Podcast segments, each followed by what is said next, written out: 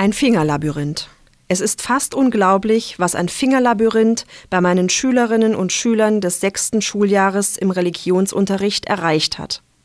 Unter den unterschiedlichen Methoden, sich der Meditation zu nähern, war auch diese.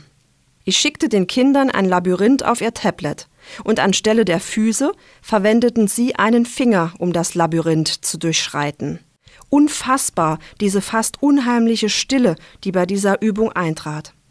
Zuvor sorgten die Annäherungen allesamt für mehr oder weniger große Unruhe. Aber dieses Labyrinth hat sie gefesselt, und zwar ausnahmslos alle. Deshalb werden wir in der ersten Religionsstunde nach den Ferien ein großes Labyrinth auf dem Schulhof legen. Die Schülerinnen und Schüler haben dazu eigene Labyrinthe entworfen. In einer Abstimmung wurde festgelegt, welche der vielen Ideen umgesetzt werden sollte.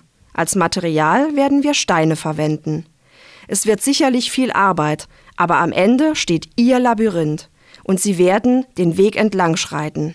Und auch die Parallelgruppen werden herzlich eingeladen, es auszuprobieren.